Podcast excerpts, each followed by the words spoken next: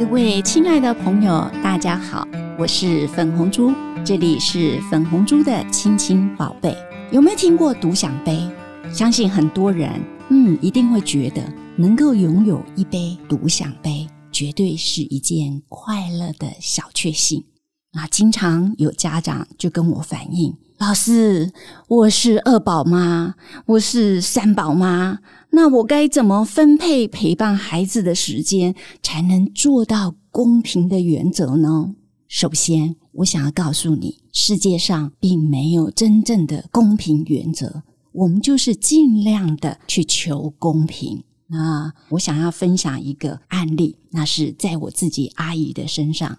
我阿姨生了九个小孩，那我姨丈啊是在铁路局上班，那以铁路局的薪水哦，要供养这九个小孩，着实不容易。所以每次在分配食物的时候啊，小孩就会说不公平，为什么他比较多，我比较少？就连分个花生米哦，都会说也看多量，我也看谁量。那我这个睿智的阿姨哦。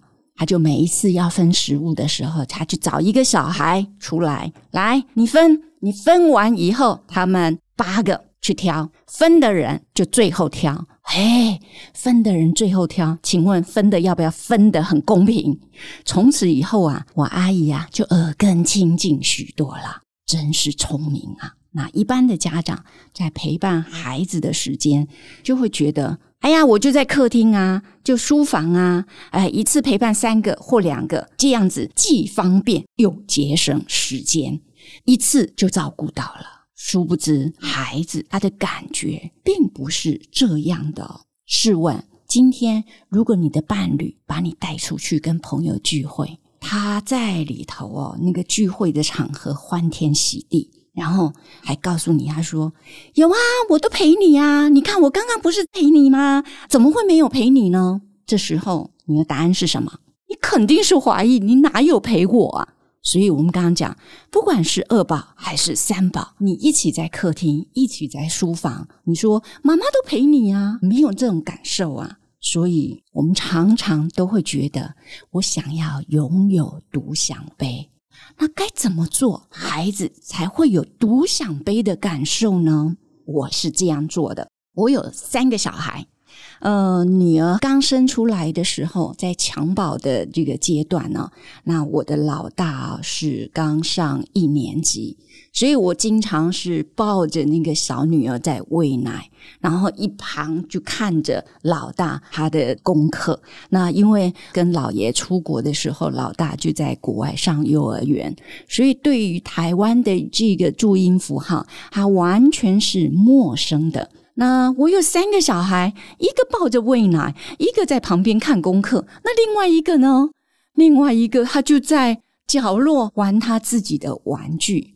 每次看到这个样子的时候啊，其实我内心就充满内疚。可是注音符号大概要十个礼拜，他才能够学习把这个整个学程给学完。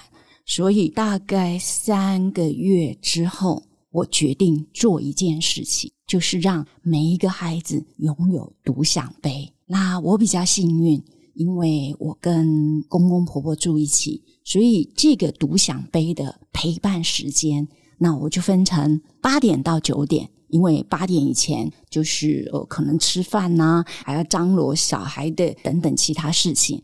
那吃完饭以后，我就告诉我的婆婆说：“妈妈，你先不要洗碗，我把孩子搞好，等我空了，我再来处理这些事情。”那我刚刚讲八点到九点就是女儿的独享杯。她比较小嘛，他需要早一点上床睡觉，所以八点到九点，大儿子跟小儿子就在奶奶的房间，当然就是陪着奶奶，呃，看电视也好，他要说故事也好，我就不管了。那这个一小时，我就陪着女儿，等到九点他上床睡觉以后，九点到十点就是大儿子，那就看功课了。看完功课以后。哎呀，十点到十一点，终于轮到小儿子了。有一次，我的先生哦，大概十点五十，他就很生气，小孩家阿妈更困，想那打更的还不话在点，他被困。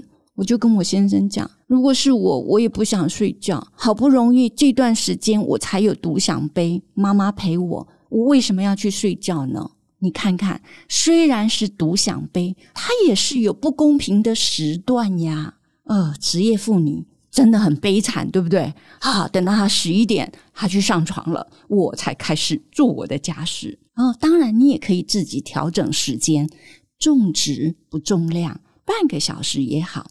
这个就是独享杯的概念，但是就是尽量让他们能够公平拥有妈妈独自陪伴的时间。那你一定会怀疑啊，爸爸在哪里？因为我的另外一半他非常的忙碌，而且是公有财，哎呀，当然就没有办法分摊这些事情。可是建议爸爸妈妈，你可以安排一天，比如说它叫做 Father's Day。或者是 Mother's Day，那这一天如果是 Father's Day，那妈妈就自由可以去喝下午茶，那爸爸来带小孩。好，有一天 Mother's Day，那就是妈妈她要负责，那就让另外一半去放松，解除他的压力。或者是彼此轮值，那有些年轻朋友可能听到这里啊，啊，是不是觉得哇，见你心口，我可能还是不要有小孩。但是虽然啊，这是辛苦，可是这其中的甜蜜啊，就不在话下。因为孩子是你最甜蜜的负担，而且爸爸妈妈这个角色啊，是上天赋予给我们神圣的任务。那有机会承担这个神圣的责任，那就得要把握机会，好好扮演这个角色。那我今天想要跟大家分享的是，以前我们常常说“独乐乐不如众乐乐”。那如果是在陪伴的小孩这个过程当中，我觉得独享杯可能比众乐乐更好哦。我是粉红猪，这里是粉红猪的亲亲宝贝，我们下回见。